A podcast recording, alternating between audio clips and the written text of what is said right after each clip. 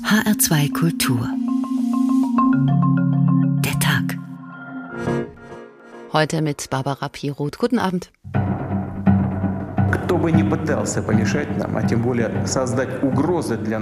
Wer versucht uns aufzuhalten und unser Land und unser Volk weiter zu bedrohen, sollte wissen, dass das nie dagewesene Konsequenzen haben wird. Es gibt die Ansage, dass wir uns so stark machen, dass niemand es wagen kann, uns anzugreifen. Die nukleare Abschreckung der NATO muss glaubhaft bleiben. Und das ist die Botschaft, die wir auch dem russischen Präsidenten senden. Wage es nicht. Unser Verteidigungsministerium hat Dokumente, die beweisen, dass es in der Ukraine ein Netzwerk von mindestens 30 Laboren gab, in denen gefährliche biologische Experimente vorgenommen wurden. Ich sage das jetzt einmal. Die Ukraine hat kein Biowaffenprogramm. Es gibt keine Labore. Putin steht mit dem Rücken zur Wand und kommt daher mit diesen Täuschungsmanövern. Er behauptet, die Ukraine hätte biologische und chemische Waffen. Für mich ist das ein klares Zeichen, dass er plant, beides einzusetzen.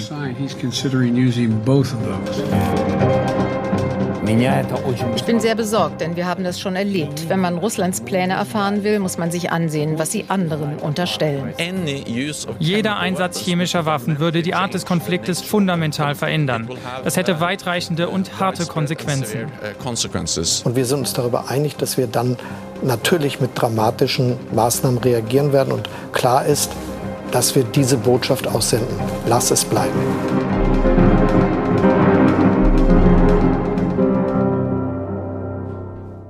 Atomwaffen galten im Kalten Krieg als Quelle der Stabilität, so verrückt das klingen mag.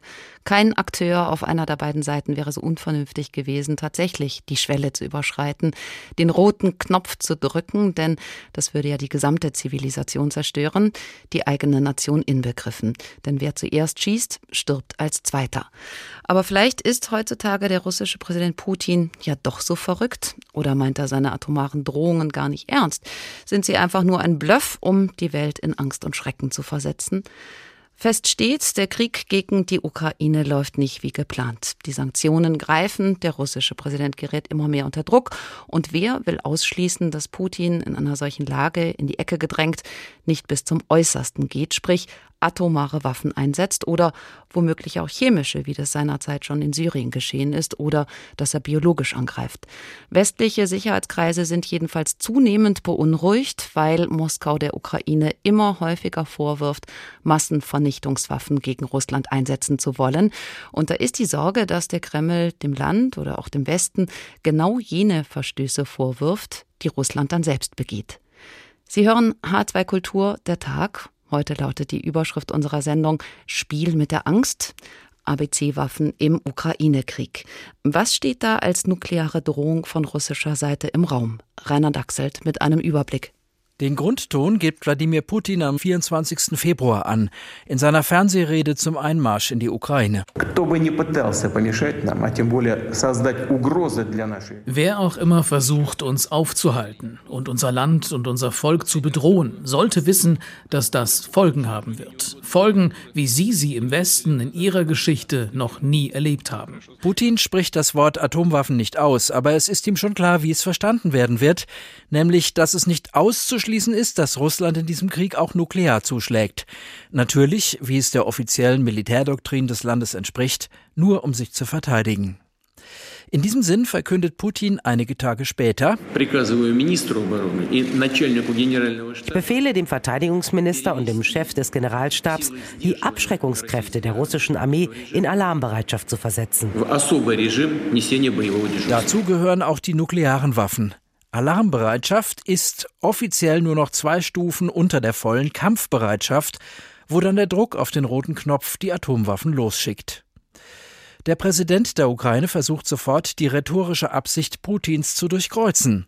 Die Drohung mit dem Atomkrieg ist ein Bluff, verkündet er. Sie solle den Westen mit seiner Angst vor dem Atomkrieg erpressen, der Ukraine nicht zu helfen und womöglich weitere Zugeständnisse zu machen.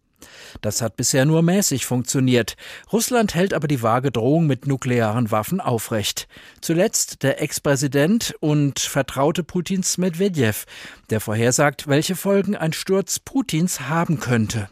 Hier ist das Ergebnis. Die größte Atommacht mit einer instabilen politischen Führung, einer zusammengebrochenen Wirtschaft und einer maximalen Anzahl von Atomsprengköpfen, die auf Ziele in den USA und Europa gerichtet sind, und so weiter bis zum Zitat atomaren Knall. Natürlich werden die russischen Drohungen ernst genommen. Für Putin liegt es näher, zu Atomwaffen zu greifen, als eine Niederlage zu akzeptieren, warnt ein amerikanischer Militärexperte und rät sich vor allem auf den begrenzten Einsatz kleinerer atomarer Waffen vorzubereiten, die von normalen Granat- und Raketenwerfern abgeschossen werden könnten. Mit solchen Waffen könnte der Westen seinerseits die Ukraine unterstützen. Und das würde wohl das Ende der Abschreckungsdoktrin bedeuten, nach der eine atomare Auseinandersetzung um jeden Preis zu vermeiden ist der begrenzte Einsatz atomarer Waffen. Darüber und über Putins nukleare Option oder Nicht-Option sprechen wir mit Oliver Tränert vom Center for Security Studies an der ETH Zürich. Guten Abend. Guten Abend, Frau Piroth. Herr Trainer, da ist die Rede von sogenannten kleinen Atomwaffen, wobei der Begriff ja überaus zynisch ist. Kleine Waffen wären die eine Möglichkeit, Putin etwas entgegenzusetzen, sollte er die Ukraine tatsächlich nuklear angreifen?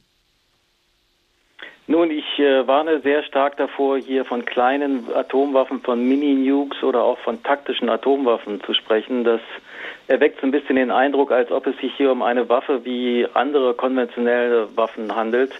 Das ist aber äh, nicht der Fall. Also auch diese sogenannten kleinen Atomwaffen würden eine Wirkung haben, die ungefähr im Bereich von dem zu sehen wäre, was in Nagasaki und in Hiroshima in, in Japan 1945 geschehen ist. Und äh, diese nukleare Schwelle zu überschreiten, ein zweites Mal nach 1945, wäre ein enormer politischer Schritt. Und das ist äh, nicht mit irgendwelchen anderen konventionellen äh, Waffenkriegsführungen äh, zu vergleichen. Greifen wir nochmal ein anderes Stichwort auf, das eben gefallen ist. Die russischen Atomstreitkräfte wurden in Alarmbereitschaft versetzt. Das klingt ja zunächst mal extrem bedrohlich. Alarmbereitschaft. Ist es das auch? Zunächst mal muss man sehen, dass äh, Russland wie auch die USA und wahrscheinlich die meisten anderen Kernwaffenstaaten einen kleineren Teil ihrer Atomstreitkräfte mehr oder weniger immer in einer gewissen Bereitschaft äh, zur Verfügung haben, weil ja die nukleare Abschreckung gerade darauf basiert, dass man diese Waffen im Falle eines Falles relativ schnell einsetzen kann. Ähm, bei Putin ging es nun vor allen Dingen darum, dass er eben einen gewissen Druck auf die westlichen Gesellschaften und die westlichen Regierungen ausüben wollte. Äh, ich glaube nicht, dass der Alarmbereitschaftszustand der, der äh, Atomstreitkräfte Russlands wesentlich erhöht worden ist. Sie haben wahrscheinlich ungefähr äh, vier Alarmstufen und das, was Putin da angekündigt hat, finde, befindet sich noch in einem unteren Bereich, sodass man jetzt nicht davon ausgehen kann, dass er sozusagen unmittelbar am roten Knopf sitzt und kurz davor ist, hier irgendwie seine Atomstreitkräfte loszuschicken. Also Sie gehen nicht davon aus, dass Putin tatsächlich so weit geht, dass er die nukleare Schwelle überschreitet. Ganz ausschließen kann man das äh, leider nicht. Also äh, unsere Diskussionen im Westen darüber, dass man Putin nicht völlig in eine Ecke isoliert abdrängen sollte, die, die haben schon ihre Berechtigung. Aber ich glaube, dass auch er äh, sich darüber im Klaren ist, dass ein Überschreiten der nuklearen Krise, äh, der nuklearen Schwelle dann doch dazu führen würde, diese Krise weiter zu eskalieren und dass er dann auch selber die Kontrolle verliert über das, was dann äh, passiert, auch wie der Westen, wie, der, wie die NATO, wie die Amerikaner mit ihren eigenen Atomstreitkräften womöglich reagieren würden. Und das kann eigentlich nicht in Putins Interesse sein. Aber wir sind auf der anderen Seite doch äh, gut beraten, uns äh, vorsichtig zu bewegen und insbesondere, äh, wenn immer möglich, zu vermeiden, Putin äh, in, in eine Situation zu manövrieren, aus der er überhaupt keinen Ausweg mehr hat. Was sehen Sie denn dann dahinter? Ein Einschüchterungsversuch, bei dem viel vage bleibt, damit der Westen den unausgesprochenen Rest dann in seiner Fantasie ergänzen kann? Äh, es geht äh, nach meinem Dafürhalten eigentlich um drei Sachen. Erstens hat äh, Putin, wie Sie auch in Ihrem Beitrag berichtet haben, deutlich signalisiert von Anfang an dieser Operation, dieser, dieses Angriffskrieges Russlands in der Ukraine, dass sich die westlichen Staaten, dass sich die NATO da raushalten soll. Also das heißt, äh, das ganze Kriegsgebiet wird sozusagen vor direktem militärischem Eingriff der NATO und anderer westlicher Staaten abgeschirmt. Das ist eigentlich einer der, der Hauptgründe. Der zweite Grund ist natürlich zu versuchen, hier durch diesen nuklearen Druck, äh, durch diese nukleare Drohung auch äh, Unfrieden und, und Streit innerhalb des westlichen Lagers möglicherweise zu befördern. Und das Dritte wäre eben zwischen den Regierungen und den Bevölkerungen äh, auch es zu einer zu einer zu einer schlechten Situation kommen zu lassen, sodass sich also Bevölkerung und Regierungen nicht mehr einer Meinung sind. Insbesondere in dem Sinne, dass äh, Putin versuchen würde, hier eben durch diese nuklearen Drohungen etwa die westlichen Staaten davon abzuhalten, die Waffenlieferungen an die Ukraine fortzusetzen. Sie meinen, weil westliche Gesellschaften dann in Unruhe versetzt werden, weil sie Angst bekommen und dann könnten sie Druck machen auf ihre Regierungen, damit die, die ja, Ukraine genau. nicht weiter unterstützen. Ganz genau, also dass man eben die, die Bevölkerung von den Regierungen möglichst trennt und dass man eben versucht, die Bevölkerung gegen die Regierungen im Westen in Stellung zu bringen, sodass also hier diese Unterstützung seitens der westlichen Regierungen äh, für die ukrainische Seite möglichst unterbrochen wird. Es gibt ja eine grobe Richtschnur dafür, wann und wie Russland Atomwaffen einsetzt, die Nukleardoktrin, die immer mal wieder überarbeitet wurde. Eigentlich sieht sie vor, dass Russland Atomwaffen rein defensiv einsetzt. Ist das tatsächlich eine Vorgabe oder könnte sich Putin da auch einfach drüber hinwegsetzen? Naja, diese Militärdoktrinen sind ja in einer relativ allgemeinen Sprache abgehandelt. Das ist in Russland so wie in den USA, äh, wie auch in anderen Atomwaffenstaaten. Äh, da gibt es schon, sagen wir mal, eine gewisse Deklaratur, die zum Signalisieren von gewissen Absichten auch benutzt wird.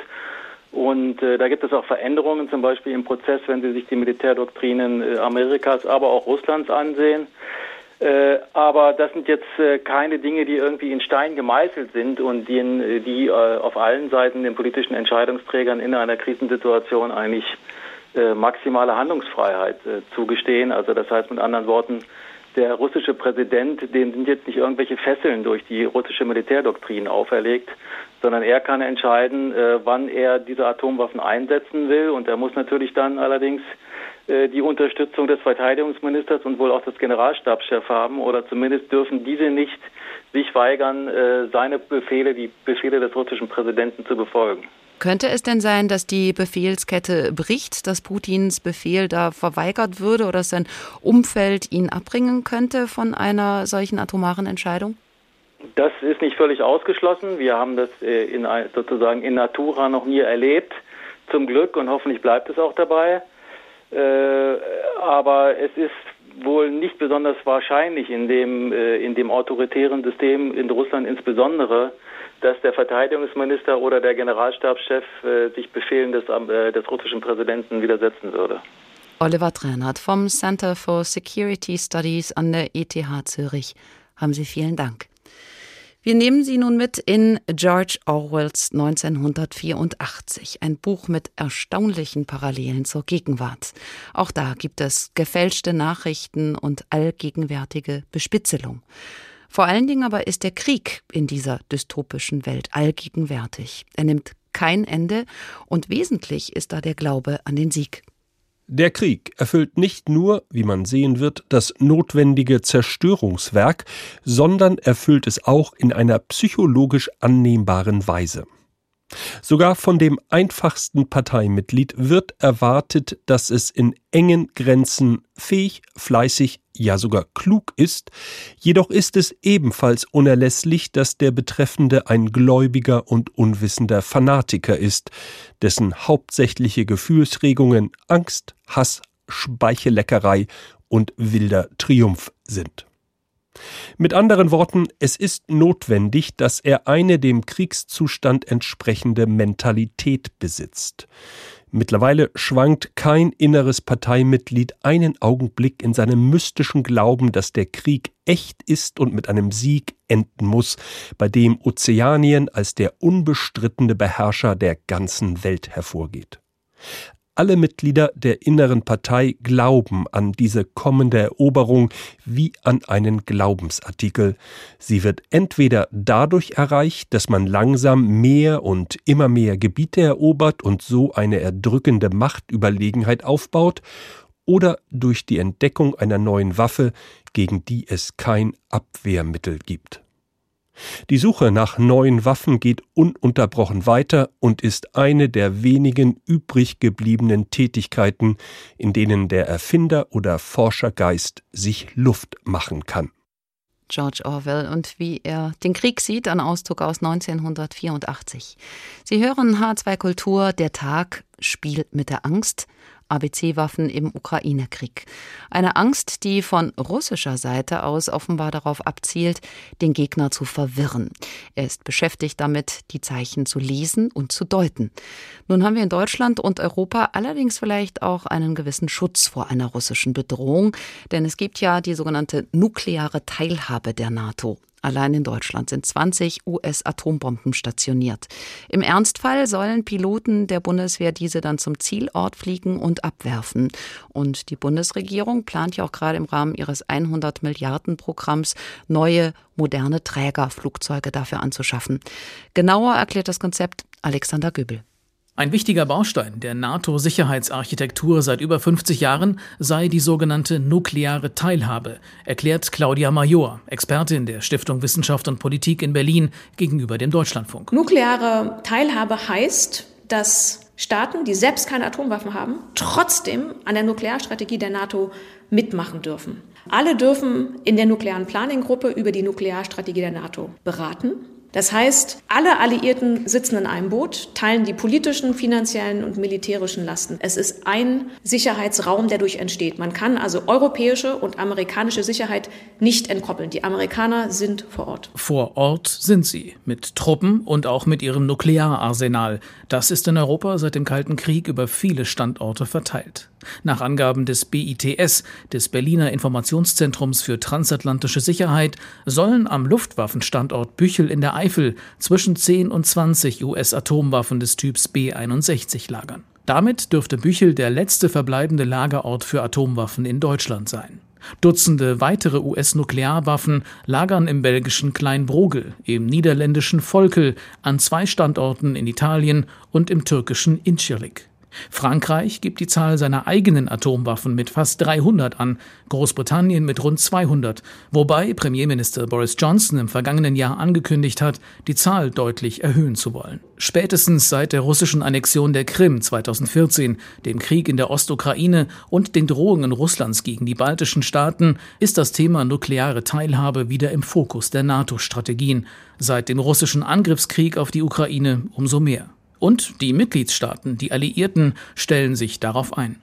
So sagte Bundeskanzler Olaf Scholz in seiner Regierungserklärung wenige Tage nach Kriegsbeginn am 27. Februar. Und für die nukleare Teilhabe werden wir rechtzeitig einen modernen Ersatz für die veralteten Tornado-Jets beschaffen. Der Eurofighter soll zu Electronic Warfare befähigt werden. Das Kampfflugzeug F-35 kommt als Trägerflugzeug in Betracht. Scholz spricht hier auch die im Koalitionsvertrag verankerte Grundlage der nuklearen Teilhabe an. Das bedeutet, im Konfliktfall, über den das NATO-Bündnis zu entscheiden hätte, würden Piloten und Maschinen auch aus Deutschland US-amerikanische Atombomben zum Abwurfort bringen. Für die Bundesrepublik sollen bis zu 35 amerikanische F-35 Tarnkappenjets und 15 weiterentwickelte Eurofighter das in die Jahre gekommene Kampfflugzeug Tornado ersetzen. Moderne Kampfjets also für modernisierte Atomwaffen. Denn um die Effektivität der Atomsprengköpfe zu steigern, wollen die USA bis 2024 ihre in Europa stationierten Nuklearwaffen vom Typ B61 gegen eine neue, lenkbare Version austauschen. Das alles, um die eigene Abschreckung zu erhöhen gegenüber dem Kreml, der Drohungen gen Westen ausspricht. Also mischt euch nicht ein in der Ukraine sonst. Aber was sonst? Das bleibt im Ungewissen und entfaltet gerade dadurch seine Kraft. Eine zweite Strategie des Kremls, nicht nur Drohungen, sondern auch Behauptungen in die Welt zu setzen. Zum Beispiel behauptet Russland, die USA würden in der Ukraine verbotene Forschung an Biowaffen betreiben, weswegen Moskau neulich sogar bei den UN eine Sondersitzung einberufen ließ, wegen, wie es hieß, schwerer Bedrohung für den Frieden und die Sicherheit. Dabei existiert kein einziger Beweis. Ralf Trapp ist freier Berater zur Kontrolle chemischer Waffen. Guten Abend. Guten Abend. Herr Trapp, westliche Geheimdienste befürchten, dass Russland solche Geschichten verbreitet, um eines Tages selbst Biowaffen einzusetzen und dafür dann die Gegenseite verantwortlich zu machen. Genau dieselbe Sorge gibt es auch in Sachen Chemiewaffen. NATO-Generalsekretär Stoltenberg spricht es ganz deutlich aus. Wie schätzen Sie diese Gefahr ein? Also eigentlich sollte es diese Gefahr gar nicht geben. Sowohl Russland als auch die Ukraine sind Mitglieder der beiden großen Verträge in diesem Gebiet, der biologischen Waffenkonvention und des Chemiewaffenübereinkommens, die sowohl den Besitz dieser Waffen als auch die Herstellung dieser Waffen verbieten und auch den Einsatz natürlich verbieten. Äh, allerdings wissen wir auch aus den Erfahrungen des äh, Krieges in Syrien, dass die Mitgliedschaft in einem solchen Vertrag nicht unbedingt die Garantie dafür ist, dass solche Waffen nicht eingesetzt werden. Der Westen befürchtet ja auch, dass Syrien da die Blaupause sein könnte, wo Diktator Assad offenbar unterstützt vom Kreml dutzende Male tödliches Gas gegen seine Bevölkerung eingesetzt hat, aber jedes Mal die Schuld von sich wies. Sehen Sie da Parallelen zwischen Syrien und der Ukraine? Da kann es durchaus Parallelen geben. Äh, die Befürchtung ist, dass wir, was wir jetzt von Russland hören, dass es sich dabei wirklich um eine Art von False Flag Alarm, äh, False Flag Aktion handelt und man hier also eine Operation unter falscher Flagge, die man dann der Gegenseite in die Schuhe schiebt. Ganz genau. Und wir haben also auch äh, in, in, Veröffentlichungen aus Russland gesehen, dass hier Vorwürfe gemacht werden dahingehend, dass die Ukraine äh, selber Chemiewaffen einsetzen könnte, dass die Ukraine äh, Chemieanlagen zerstören könnte und dabei giftige Substanzen freisetzen könnte. All dies sind Dinge, die äh, unter anderem, äh, die dann natürlich auch möglicherweise benutzt werden können, um einen russischen Einsatz von giftigen Chemikalien im Kriege zu, zu, äh, zu begründen oder äh, zu unterstützen. Sie sagten eben, Russland bestreitet, selbst über Bio- oder Chemiewaffen zu verfügen. Wie glaubwürdig ist es denn vor dem Hintergrund, dass jetzt ja sogar Verhandler und Vermittler bei den Gesprächen zwischen Russland und der Ukraine angegriffen worden sein sollen, darunter auch der russische Oligarch Abramowitsch. Und dann gibt es ja noch viel schlimmer diese Attentate mit Kampfstoffen, Stichwort Litvinenko, Skripal und Nawalny. Ja, also wir wissen, dass Russland eines der größten oder das größte Chemiewaffen äh, Potenzial und Lage äh, der Welt hatte, als es dem Chemiewaffenübereinkommen beigetreten ist äh, in der Mitte der 90er Jahre. Die von Russland deklarierten Chemiewaffen und Anlagen sind entsprechend auch verifiziert worden von der OVCB, die sind vernichtet worden. Die gibt es nicht mehr. Das muss aber nicht heißen, dass es nicht bestimmte, bestimmte Teile des russischen Programms gibt, die nicht gemeldet worden sind und die dann äh, sozusagen diesen Prozess äh, überstanden haben. Und wie gesagt, die Einsätze von, von Novichoks in Großbritannien und auch gegen Nawalny. Und äh, wenn wir mal davon ausgehen, dass es also bei diesen äh, äh, jüngsten Anschuldigungen ebenfalls um, um, um den Einsatz von chemischen Kampfstoffen gegangen ist, äh, die sind Hinweise darauf, dass, dass zumindest bestimmte Teile des Programms noch da sind und auch noch eingesetzt werden. Da handelt es sich vermutlich nicht um äh, im militärischen Sinne große Lagervorräte, denn so etwas hätte man sicher in der Zwischenzeit auch gefunden. Äh, aber es kann durchaus sein, dass also in begrenzten Maßen dort sowohl Kampfstoffe als auch äh, Einsatzmittel noch verfügbar sind. Angenommen, es gäbe von russischer Seite aus in der Ukraine einen biologischen oder einen chemischen Angriff, wo würden Sie den erwarten? Wie würde Moskau da vorgehen? Da gibt es eine ganze Reihe von, von, möglichen Szenarien. Aber zunächst muss man mal sagen, schon äh, einfach die Tatsache, dass darüber geredet wird und dass die Gefahr wahrgenommen wird, das selbst kann eine psychologische Wirkung haben und also einfach im Propagandakrieg gegen die Ukraine äh, äh, einen entsprechenden Effekt erzeugen. Mhm. Äh, ansonsten ich glaube, dass äh, die Erfahrungen des, des Bürgerkrieges in, oder des Krieges in Syrien hier schon ganz wichtig sind. Wir haben gesehen, äh, dass im militärischen Sinne äh, die chemischen Waffen, die dort eingesetzt worden sind, im Grunde keinen großen Einfluss hatten. Sie hatten aber einen erheblichen Einfluss, wenn es darum ging, den Widerstandswillen der Bevölkerung zu brechen, wenn es darum ging, die Moral zu unterminieren, wenn es darum ging, sozusagen Spannungen zu erzeugen und Unsicherheit zu erzeugen in der Bevölkerung und auch bei den Kämpfern. Andererseits verfolgt die ganze Welt jetzt gerade diesen Krieg und da würde doch Russland, sollte es B- oder C-Waffen einsetzen, doch sein Gesicht verlieren und einen weltweiten Aufschrei provozieren. Das ist völlig richtig. Und äh, wie gesagt, es hat auch, auch in Syrien äh, keine, keine, keine Regierung, die syrische Regierung, auch die russische nicht zugegeben, dass dort äh, von den Syrern chemische Waffen eingesetzt worden sind. Äh, die Norm ist da und die Norm ist, ist nach wie vor relativ stark. Äh, deshalb würde ich schon davon ausgehen, dass also wenn dort etwas gemacht wird, es sich um kleinere, begrenzte äh, Angriffe handeln würde oder wie gesagt um Angriffe ähnlich dem, was wir in Syrien gesehen haben, mit improvisierten Waffen wo man dann immer äh, behaupten kann, wir waren das ja nicht, das war irgendjemand anderes oder das war die Gegenseite. Was meinen Sie mit begrenzte Angriffe? Also zum Beispiel, dass man Chemiedepots in der Ukraine attackiert, um solchen Schaden zu verursachen, also einen Schaden, der dann nach einer Art Unfall aussieht und nicht nach einem provozierten Angriff mit Chemiewaffen? Ja, einen ersten Fall dazu hatten wir ja schon. Es gab einen, einen konventionellen Angriff am 21. März auf eine Chemieanlage in der Ukraine, in der ja, äh, Sumichimpom. Äh, dabei wurde Ammoniak freigesetzt, keine große Menge. Es ist also nichts Schlimmes passiert. Das ist relativ rasch unter Kontrolle gebracht worden. Aber die Gefahr besteht immer in solchen konventionellen äh, Situationen, dass auf chemische Anlagen oder aber auch auf andere Anlagen, auf biologische Einrichtungen, auf Nukleareinrichtungen mit konventionellen Waffen geschossen wird und dann entsprechende äh, Agenzien in die Luft freigesetzt werden und entsprechenden Schaden anrichten können. Ralf Trapp, freier Berater zur Kontrolle chemischer Waffen. Vielen Dank. Hier ist H2 Kultur, der Tag, Spiel mit der Angst, ABC-Waffen im Ukraine-Krieg. Krieg als Dauerzustand, das ist die Realität in 1984 von George Orwell. Eigentlich gibt es dort immer Krieg, damit die Leute auch immer in Angst bleiben. Die beiden Ziele der Partei und der sie leitenden Hintergrundmächte sind, die ganze Erdoberfläche zu erobern und ein für allemal die Möglichkeit unabhängigen Denkens auszutilgen. Infolgedessen gibt es zwei große Probleme, deren Lösung die Partei anstrebt. Das eine ist, die Gedanken eines anderen Menschen zu entdecken, ohne dass er sich dagegen wehren kann und das andere besteht in der Auffindung eines Verfahrens zur Tötung von mehreren hundert Millionen Menschen in ein paar Sekunden ohne vorhergehende Warnung. Soweit es noch wissenschaftliche Forschung gibt, ist dies ihr Hauptgegenstand. In den ausgedehnten Laboratorien des Friedensministeriums und den großen in den brasilianischen Wäldern oder der australischen Wüste oder auf den abgelegenen Inseln der Antarktis verborgenen Versuchsstationen sind Gruppen von Fachleuten unermüdlich am Werk. Manche sind lediglich mit der Bewegungs-, Unterbringungs- und Verpflegungskunde zukünftiger Kriege beschäftigt, andere dagegen erfinden größere und immer größere Raketengeschosse, Explosivstoffe von immer verheerenderer Wirkung und immer undurchdringlicherer Panzerung.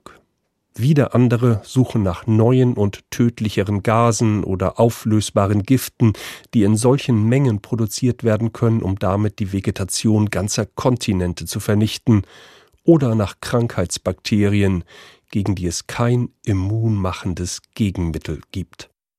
Ein Kriegsministerium, das Friedensministerium heißt, Begriffe zu vertauschen, zu verdrehen, in ihr Gegenteil zu verkehren, auch das kennen wir aus der aktuellen Situation. Und die ist beispiellos, sagt der Generalsekretär der IAEA, e der Atombehörde der Vereinten Nationen. Denn noch nie gab es einen Krieg in einem Land mit laufenden Atomkraftwerken. Jetzt aber findet er zwischen den großen Anlagen der großen Meiler statt, zu denen auch die Unglücksstelle von Tschernobyl zählt. Es wird gekämpft, geschossen, gebombt und mittendrin laufen die vier Atomkraftwerke mit ihren 15 Reaktorblöcken einfach weiter. Wie reagiert die IAEA e darauf? Welche Mittel hat sie überhaupt an der Hand? Dazu aus Wien Wolfgang Fichtel. Rafael Grossi, der umtriebige Generaldirektor der IAEA, e der Internationalen Atomenergiebehörde in Wien, ist im Daueralarmzustand, versucht aber dabei, Alarmismus möglichst zu vermeiden. Sicherheit und der Schutz der Atomanlagen, das ist die Basis, um Nuklearunfälle zu vermeiden, erklärt Grossi, wenn er die Frage beantworten soll, was seine Behörde eigentlich leisten kann und was nicht jetzt im Krieg gegen die Ukraine. Das ist das Wichtigste, nicht die Kontrolle zu verlieren über den Betrieb der Kraftwerke, über die Kühlkreisläufe, um einen Unfall zu verhindern, mit schwerwiegenden Folgen für Menschen und Umwelt. Grossi ist Diplomat und betont deshalb immer wieder, ihm gehe es um die Sicherheit der Atomanlagen und nicht um die politischen Fragen. Die sind ihm auch wichtig, merkt man aber nicht sein Thema. Unser Job ist nukleare Sicherheit, also verhandeln wir nicht über die politischen Fragen. So der IAEA-Generaldirektor muss mit beiden Seiten im Gespräch bleiben, wie vor kurzem im türkischen Antalya. Dort traf er den russischen Außenminister Lavrov. Deshalb wohl spricht er bis jetzt nicht von Krieg, sondern von einem militärischen Konflikt und hat auf dem Flug zurück von einem seiner diplomatischen Einsätze eine Grafik zeichnen lassen. Viele grüne Punkte, aber auch viele bedrohlich rote. Auf dem Flughafen Wien zeigt er sie den Journalisten. Green is green and red is No information. And you can see Grün, okay, aber Rot steht für keine Information. Und das sei keine gute Situation, weil wir, die IAEA, e dann den Kontakt verloren haben. Weil wir dann zu wenig Informationen haben, wie es aussieht in den Kraftwerken der Ukraine.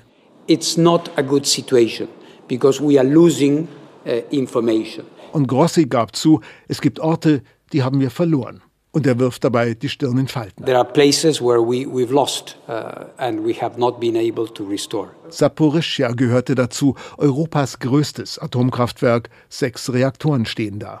Inzwischen sind sie unter russischer Kontrolle. Inzwischen, Grossis größte Sorge, durfte auch das Personal Pause machen. Fehler im laufenden Betrieb, da sieht Grossi die größte Gefahr weniger durch Beschuss. Gegen kleine Projektile seien die Reaktoren gut geschützt und an einen Raketenangriff auf Atomkraftwerke mag bei der IAEA niemand glauben. Grossi weiß auch um die Wirkung des Reizworts Tschernobyl.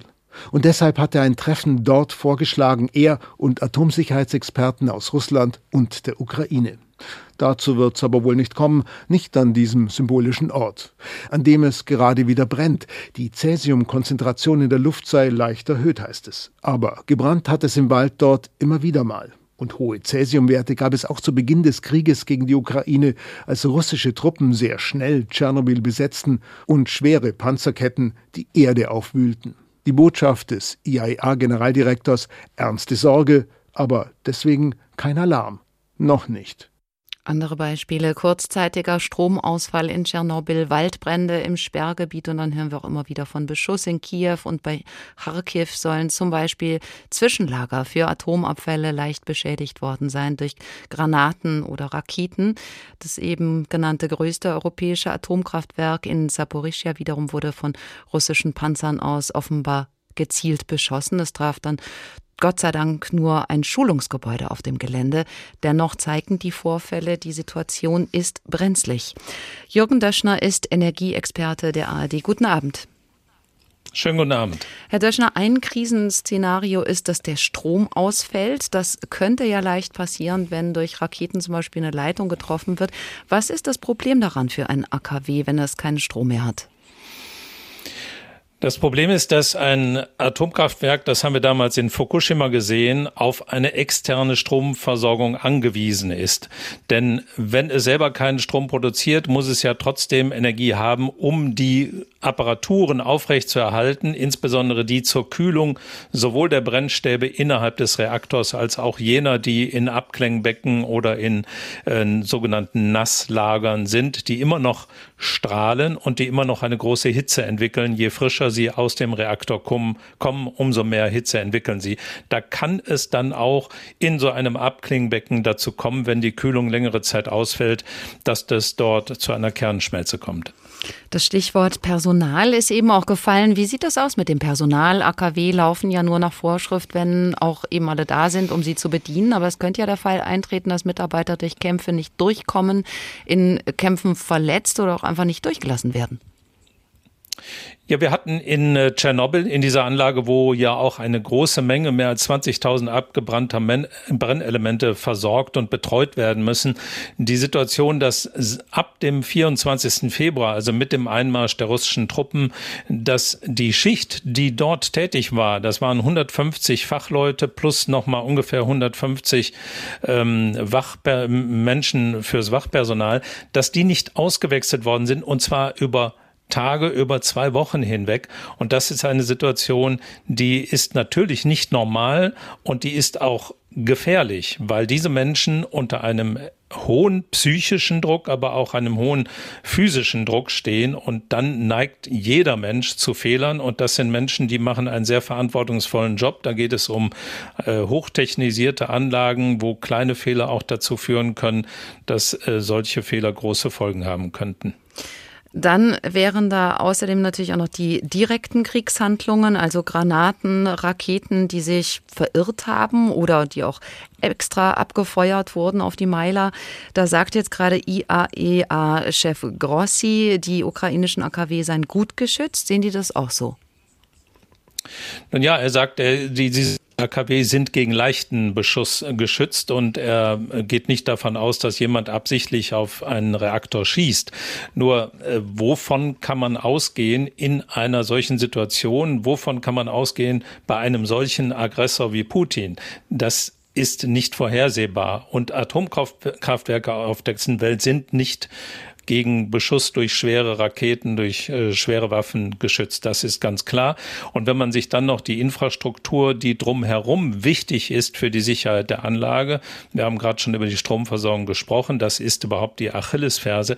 Wenn es dort, sei es durch absichtlichen Beschuss, sei es durch versehentlichen Beschuss, zu einer längerfristigen Unterbrechung kommt, kann das verheerende Folgen haben. Das ist eben einmal so. Und je höher die Zahl der Atomkraftwerke, je höher die Zahl der Reaktoren, der Forschungsreaktoren oder anderer Anlagen ist, desto größer ist das Gesamtrisiko. Gehen wir doch mal von diesem Fall aus, den es hoffentlich nicht gibt. Ein Atomkraftwerk in der Ukraine wird direkt getroffen, absichtlich oder unabsichtlich. Würde da so viel Radioaktivität freigesetzt wie seinerzeit bei der Katastrophe von Tschernobyl oder in Fukushima? Das kann man so genau nicht sagen, aber wenn es tatsächlich zu einer Kernschmelze kommen sollte und wenn es dann in der Folge auch zu anderen hm, Explosionen kommen sollte, wenn gar die Schutzhülle des Reaktors etwa durch einen direkten Beschuss mit Raketen beschädigt oder zerstört werden sollte, dann kann so viel Radioaktivität frei werden oder sogar noch mehr. Das kann man nicht genau vorhersagen, denn in, es, jedes Kraftwerk hat seine besonderen Gegebenheiten. In Tschernobyl war es ja ein graphitgesteuerter Reaktor, wo das Graphit dann auch noch mitgebrannt hat. Dadurch sind sehr viele viele Partikel in die Höhe, weit in große Höhen geschleudert worden. In Fukushima hatten wir in Anführungsstrichen das Glück, dass ein ähm, Zwischenlager, ein Abklingbecken, das leckgeschlagen war, dann am Ende doch noch gekühlt werden konnte. Aber wenn das alles zusammentreffen sollte, wenn unglückliche Umstände ähm, zusammentreffen, dann kann das eine Katastrophe auslösen, die Fukushima und Tschernobyl sogar noch übersteigt. Zumal in Fukushima ja auch 150.000 Menschen evakuiert wurden. Das wäre ja mitten am Kriegsgebiet überhaupt nicht machbar. Kurz zum Schluss die internationale Atomenergiebehörde Behörde drängt seit Wochen darauf, dass es eine Vereinbarung gibt zwischen Russland und der Ukraine über den Schutz von nuklearen Anlagen im Kriegsgebiet. Jetzt ist Ihr Chef in der Ukraine. Was könnte denn dabei rauskommen? Ähm, das einzige Mittel, das helfen würde, die Sicherheit dieser Anlagen zu garantieren, wäre ein Stopp des Krieges, zumindest ein Stopp der militärischen Aktionen im Umfeld dieser Anlagen. Aber das ist nicht absehbar. Ähm, man will jetzt versuchen, das ist offenbar der Sinn dieses Besuchs, äh, Experten zumindest in die Ukraine zu bringen und auch Material, daran fehlt es offenbar auch, um die Sicherheit zumindest etwas zu ertüchtigen. Aber eine ähm, wirkliche Sicherheit der Anlagen ohne einen Stopp des Krieges oder einen Waffenstillstand wird es so nicht geben. Grossi hat ein großes Interesse daran, nicht nur natürlich, weil er eine Katastrophe verhindern will. Es geht aber auch insgesamt um den Ruf, um die Zukunft der Atomkraft, den jeder Unfall, jede Katastrophe, egal wodurch ausgelöst, äh, kann dazu führen, dass es wieder einen Rückschlag gibt, so ähnlich wie nach Tschernobyl und nach Fukushima. Jürgen Döschner, Energieexperte der ARD. Dankeschön. Die Welt wirkt gerade so finster wie in 1984. Es kann einem hier wie dort bange werden. Und auch bei Orwell spielen Atombomben eine Rolle. Von denen haben sich die Regierungen im Roman aber schon wieder verabschiedet. Manche Wissenschaftler bemühen sich, ein Fahrzeug zu konstruieren, das sich unter der Erde wie ein Unterseeboot unter Wasser fortbewegt oder ein Flugzeug, das von seinem Stützpunkt so unabhängig ist wie ein Segelschiff. Andere erforschen, die Sonnenstrahlen in Tausende von Kilometern im Raum entfernt aufgehängten Linsen zu sammeln oder durch Anzapfen des glühenden Erdinneren künstliche Erdbeben und Flutwellen hervorzurufen. Aber keines dieser Projekte kommt jemals der Verwirklichung nahe und keiner der drei Superstaaten erlangt jemals ein bedeutendes Übergewicht über die anderen. Noch bemerkenswerter ist, dass alle drei Mächte in der Atombombe bereits eine weit gewaltigere Waffe besitzen, als einer ihrer derzeitigen Versuche jemals hervorzubringen verspricht.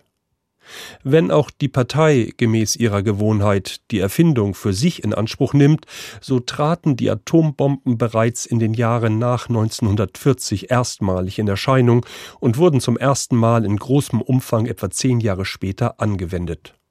Zu der Zeit wurden einige hundert Bomben auf Industriezentren, hauptsächlich im europäischen Russland, Westeuropa und Nordamerika abgeworfen.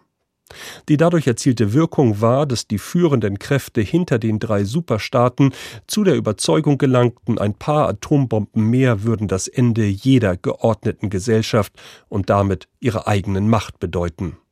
Danach wurden, obwohl nie ein formelles Abkommen getroffen oder angedeutet wurde, keine Atombomben mehr abgeworfen.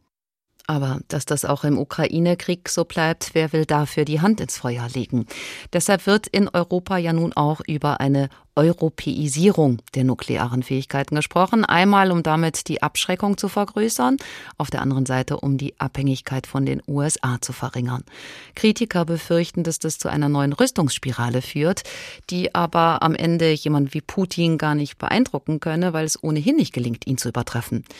Wie ist es mit den USA? Wie stellen die sich auf angesichts der Gefahren, die drohen und für wie groß halten sie eigentlich die Risiken? Dazu aus Washington Katrin Brandt. Die Bedrohung ist ernst, glaubt der US-Präsident. Joe Biden und seine Sicherheitsberater fürchten, Russland könnte in der Ukraine atomare, biologische oder chemische Waffen einsetzen. Zum einen, sagen sie, habe Russland das schon früher getan. In Syrien zum Beispiel wurden Angriffe mit Giftgas durch Russlands Hilfe ermöglicht. Zum anderen ist da Putins Rhetorik, die Präsident Biden Sorgen macht. Also Sie unterstellen, dass die Ukraine biologische und chemische Waffen hat. Das ist ein klares Zeichen, dass er überlegt, beides einzusetzen, sagte Biden vor ein paar Tagen. Russland behauptet, in der Ukraine würden biologische und chemische Waffen hergestellt, finanziert durch die USA. Die USA wiederum behaupten, das sei eine Lüge. Stattdessen könnte es sich ihrer Meinung nach um einen Vorwand Putins handeln, selbst solche Waffen einzusetzen. Dazu kommt die Sorge, ein militärisch erfolgloser, in die Ecke gedrängter russischer Präsident könnte zu ABC-Waffen greifen, um den Krieg für sich zu entscheiden oder den Westen einzuschüchtern. Das Weiße Haus hat deshalb schon kurz nach Beginn der Invasion ein Team aus Beamten seiner Sicherheitsbehörden zusammengestellt, das sogenannte Tiger Team, wie US-Medien berichten. Mehrmals in der Woche sitzen die Experten offenbar zusammen und überlegen unter anderem, wie die USA und die NATO auf einen Einsatz von ABC-Waffen reagieren könnten. Ihre Überlegungen sollten vorige Woche in die Diskussionen beim NATO-Gipfel in Brüssel einfließen. Auch NATO-Generalsekretär Stoltenberg machte sich dort öffentlich Sorgen. Der Einsatz von chemischen Waffen wäre ein krasser Verstoß gegen internationales Recht und würde weitreichende Konsequenzen haben, sagte er. Und es gehe dabei nicht allein um die Ukraine, denn das könnte auch schwerwiegende Folgen für benachbarte Länder bedeuten, denn jede Vergiftung oder Verbreitung chemischer oder biologischer Mittel wird natürlich die Nachbarn in Mitleidenschaft ziehen. Wäre das dann als Angriff auf die NATO zu werten, der womöglich einen Militäreinsatz nach sich ziehen könnte? Was ist mit einem Atomschlag gegen die Ukraine und möglicher radioaktiver Verseuchung angrenzender Länder? Wo lege die Schwelle für ein Einschreiten der NATO? Auch das gehört offenbar zu den Aufgaben, die das Tiger-Team zu durchdenken hat. Dass ein Angriff mit ABC-Waffen scharfe Konsequenzen haben müsste, wird auch in den USA gefordert. In Erinnerung ist noch der Giftgasangriff im syrischen Bürgerkrieg vor neun Jahren. Fast 1500 Zivilisten wurden vom syrischen Militär getötet, darunter hunderte Kinder. Präsident Obama hatte zuvor eine rote Linie gezogen. Sollte der syrische Präsident Assad Giftgas benutzen, würde das US-Militär einschreiten. Doch es schritt nicht ein. Präsident Obama wollte vorher noch die Zustimmung des Kongresses einholen. Als er die nicht bekam, blieben die Flugzeuge am Boden. Zwar wurde am Ende das Chemiewaffenarsenal Syriens größtenteils zerstört, doch diese Entscheidung Obamas ist bis heute hoch umstritten. Das Schicksal der Menschheit hängt nun von einigen wenigen Regierungen ab, die über fast 13.000 Atomwaffen verfügen. Ein furchterregendes Potenzial, das die Erde um ein Vielfaches zerstören könnte. Der Einsatz einer einzigen dieser Waffen könnte Hunderttausende, wenn nicht Millionen Menschen töten oder verstrahlen, also vergiften, und es gibt kein medizinisches Gegenmittel. Ulrich Kühn leitet den Forschungsbereich Rüstungskontrolle am Institut für Friedensforschung der Uni Hamburg. Guten Abend. Guten Abend. Herr Kühn, die ehemalige amerikanische Sicherheitsberaterin Hill sagte neulich, die Sache mit Putin sei, wenn er ein Instrument hat, will er das dann auch einsetzen. Wir haben eingangs über Atomwaffen gesprochen. Dr. Trainert war skeptisch, dass Putin zu Atomwaffen greift. Trauen Sie das Russland zu? Ja, ich traue ihm das leider zu und ich teile auch die Einschätzung von Fiona Hill aus den USA, denn Putin ist ein sogenannter Risk-Taker. Das heißt, er nimmt extreme Risiken in Kauf. Das hat er allein schon getan mit der Invasion der Ukraine und dem äh, Kampf gegen die äh, Truppen und die Zivilbevölkerung in der Ukraine. Und ich befürchte so ein bisschen, je schlechter der Krieg für Russland läuft, und der Krieg läuft schlecht, und je mehr sich Putin in die Ecke gedrängt fühlt, desto eher könnte er geneigt sein, irgendwann auch zur Nuklearwaffe zu greifen. Aber man muss sagen, zum jetzigen Zeitpunkt ist die Chance meiner Meinung nach für so etwas noch relativ gering. Sie sagen, bislang ist es relativ gering, aber es könnte noch zunehmen. Und von welchen Faktoren hinge das ab? Nun, man muss einfach leider sagen, auch wenn momentan die Chancen für einen Nuklearwaffeneinsatz eher gering sind, so sind sie eben nicht bei Null und ich befürchte, dass sie steigen werden in den kommenden Wochen. Und es gibt einige sehr ernsthafte Experten aus den USA, sagen, dass die Chance jetzt schon deutlich höher ist, als sie bei einigen der größten Krisen des Kalten Krieges war. Und ich denke, dass letztlich äh, die Gefahr besteht, dass Putin unter Umständen nicht mehr meint, anders reagieren zu können. Also beispielsweise, wenn der Druck auf die NATO so hoch werden würde, militärisch direkt in der Ukraine einzugreifen. Ich könnte mir vorstellen, dass das ein Moment wäre, wo Putin vielleicht eine oder zwei Nuklearwaffen einsetzt, um der NATO zu signalisieren, bis hierhin und nicht weiter. Wenn Sie sagen, bis hierhin und nicht weiter, was wäre eine rote Linie? Wann wäre die überschritten? Ich finde es offen gestanden ganz gut, dass diese roten Linien im Westen momentan zumindest nicht öffentlich von den Politikerinnen und Politikern diskutiert werden. Von Joe Biden hat man da bisher beispielsweise auch nichts gehört und das ist auch richtig, denn rote Linien kommen mit einem sogenannten Commitment-Problem. Das heißt, man verpflichtet sich ja letztlich dazu, in dem Moment, wenn diese rote Linie überschritten wird, etwas zu tun. Und das muss man dann vorher auch kommunizieren. Und wenn man das dann nicht macht, dann steht man als schwach da. Deswegen finde ich es richtig, dass das jetzt öffentlich nicht diskutiert wird. Ich vermute nur beispielsweise, wenn Russland Chemiewaffen einsetzen sollte in den Städten gegen die ukrainische Zivilbevölkerung, dass dann der Druck in den westlichen Nationen, irgendetwas zu tun, sehr, sehr hoch werden wird. Wie könnten der Westen und die NATO im Falle eines ABC-Angriffs auf die Ukraine denn reagieren? Welche Szenarien sind denkbar? Darüber macht sich auch dieses Tiger-Team-Gedanken, von dem wir hörten. Was könnte dann ein empfindlicher Preis für Putin sein? Naja, es ist ja nicht so, als hätten wir bisher alle Optionen oder sagen wir mal alle nicht militärischen Optionen bisher ausgeschöpft. Also es ist so, dass der Westen und auch Deutschland weiterhin eben noch Gaslieferungen aus Russland beziehen. Ich denke, dass man auch bei den Finanzsanktionen gegen Russland nochmal nachsteuern könnte. Und letztlich würde es natürlich beim Einsatz von Chemiewaffen darauf ankommen, dass die internationale Gemeinschaft dann ein klares und starkes Signal der Verurteilung gegenüber Russland sendet, dass das einfach ein No-Go ist, dass man das einfach nicht machen kann. Aber kein direktes Eingreifen in den Krieg. Bislang hat der Westen das ja auch immer ausgeschlossen, also in die Kampfhandlungen mit einzusteigen. Geben die USA und die NATO Putin damit nicht freie Hand, biologische, chemische oder atomare Waffen einzusetzen? Denn der kann ja damit rechnen, dass der Westen wieder mal nichts tut. Also das könnte Putin ja vielleicht sogar noch ermuntern, die Grenzen auszutesten. Letztlich müssen wir uns fragen, warum schließt es sich für uns als dem Westen aus, in der Ukraine militärisch direkt aktiv zu werden? Und die Antwort darauf ist die nukleare Abschreckung, weil nun einmal klar ist, dass in dem Moment, wo die NATO reingehen würde, wo sie sich in einen offenen, konventionellen Krieg mit russischen Streitkräften begeben würde, die Chance für eine nukleare Auseinandersetzung zwischen NATO und Russland äh, rapide steigen würde. Und Joe Biden hat zu Recht gesagt, das wäre wahrscheinlich die Schwelle zum Dritten Weltkrieg. Und das sehe ich genauso. Das heißt, wir müssen leider akzeptieren, dass wir Gefangene unseres eigenen Sicherheitssystems sind. Wir setzen auf Nuklearwaffen, um Putin abzuschrecken. Er setzt auf Nuklearwaffen, um uns abzuschrecken. Und diejenigen, die darunter letztlich leiden, die sitzen in der Ukraine.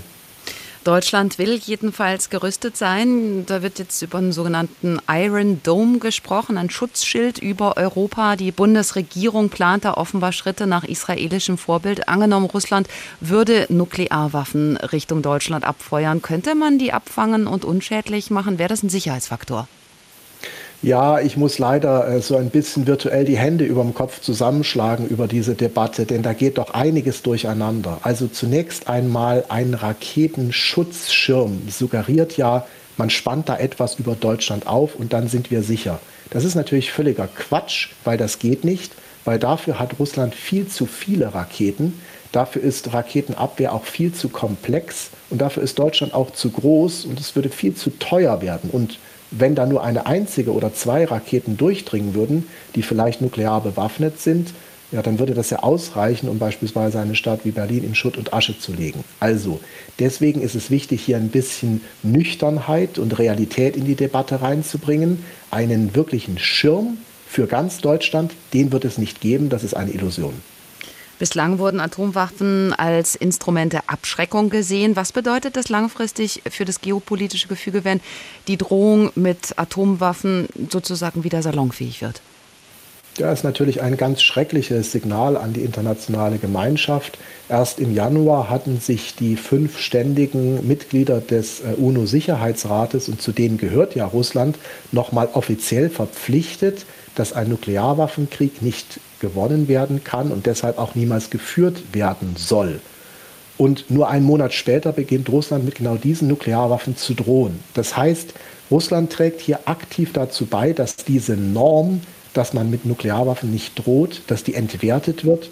Und ich befürchte, dass das letztlich auch Auswirkungen auf andere Länder haben wird, denn die werden sich natürlich das Schicksal der Ukraine angucken und werden sich fragen, wäre es nicht besser gewesen, wenn wir Nuklearwaffen hätten? Ulrich Kühner leitet den Forschungsbereich Rüstungskontrolle am Institut für Friedensforschung der Uni Hamburg. Haben Sie vielen Dank für das Gespräch. Vielleicht ist das ja Putins schärfste Waffe, auf sein Atomarsenal zu verweisen, denn der Verweis alleine reicht ja schon aus, westliche Länder zu lähmen. Sie müssen sich bei jedem Schritt die Frage stellen, wenn das im Zweifel auf einen Atomkrieg hinausläuft, sind wir bereit, den zu führen? Und dann kommt womöglich Appeasement oder Leisetreterei dabei heraus. In jedem Fall aber ist man immer einen Schritt hinten dran und nicht vor der Lage. Das war H2 Kultur, der Tag, Spiel mit der Angst. ABC-Waffen im Ukraine-Krieg. Sie finden uns auch als Podcast in der ARD-Mediathek oder auf h2.de. Am Mikrofon verabschiedet sich Barbara Piroth.